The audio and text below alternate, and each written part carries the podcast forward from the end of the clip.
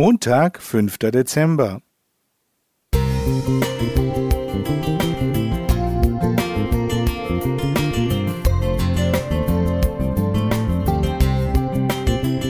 Ein kleiner Lichtblick für den Tag.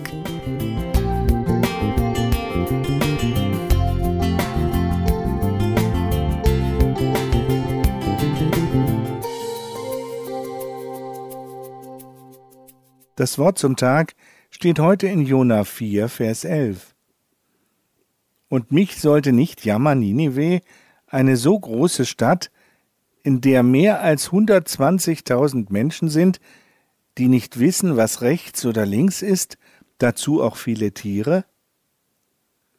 Jona ist ein gläubiger Mensch.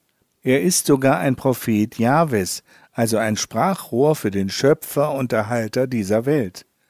Wieso muss Gott seinen Boten hier aber daran erinnern, dass ihm das Leben von Menschen und Tieren wichtig ist?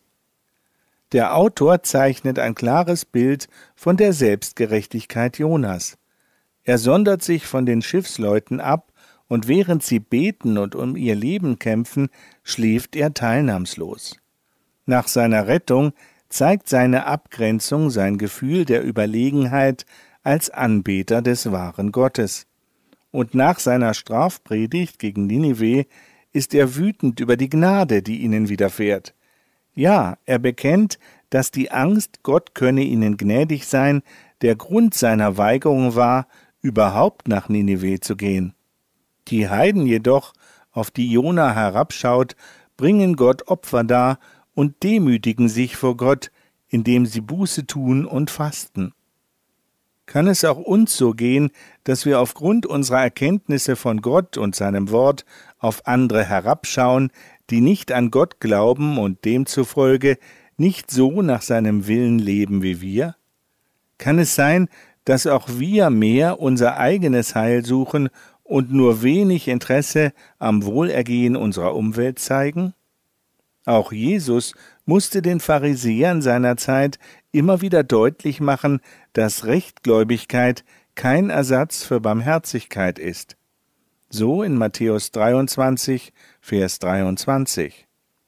Während wir auf Jesu Wiederkunft warten, gibt es viele Menschen, die sich von ganzem Herzen dafür einsetzen, die Lebensbedingungen hier zu verbessern.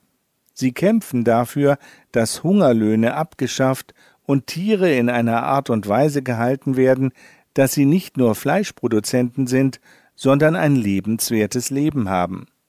Mögen wir als Christen nicht geringschätzig auf andere herabsehen, sondern durch unser Leben zeigen, dass wir an einen Gott glauben, der möchte, dass es seinen Geschöpfen gut geht, der an ihrem Leid Anteil nimmt und es lindern möchte.